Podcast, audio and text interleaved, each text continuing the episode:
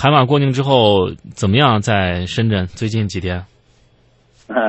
刚刚就多了一天假期嘛。嗯嗯，呃，其实海马没有 没有到了深圳之后呢，就拐弯跑到我老家去了。啊、哦我老家那边是比较啊、损失比较惨重的，但是呢，就是说呃还好那边是比较农田比较多嘛，嗯就是到时候可能菜价会贵一些。啊。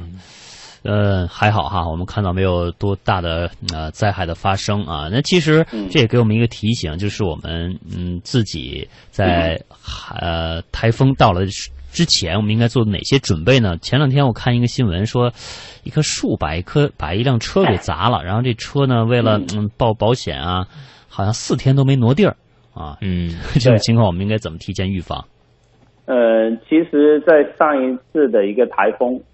我们就已经有一些经验了。因为上次台风没有做好，因为上次台风比这次大很多，当时倒了很多棵树。那么，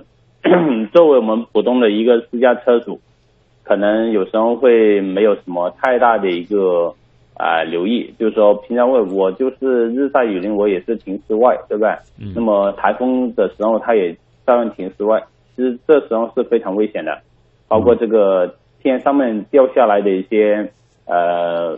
就是异物，就是我嗯可能我们的一个阳台里面啊，有些花盆啊，或者有一些呃杂七杂八的东西可能会被台风吹下来，这样就会导致这个我们的一个天窗玻璃以及车身受损。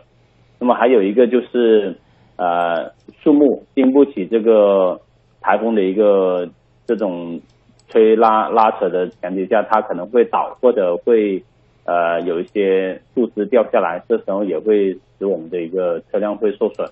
所以呢，我们在台风来临之前，尽量的把车辆移到这个室内，或者移到一个空旷的地方，会好一些。嗯嗯，好的。那如果说是出了呃，这个比如说车在台风当中受到损害了，这个呃，这个在取证方面到底该注意什么呢？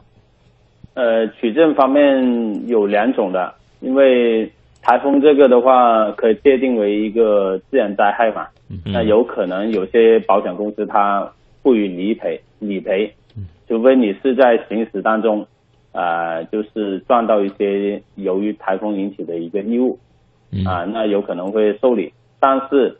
呃，虽然说有可能保险公司不予理赔，但是我们也可以找一些绿化绿化公司啊，那么也嗯可以进行一个理赔的。但是，啊，跟政府打交道的话，这个时间就会慢一些。所以刚才就有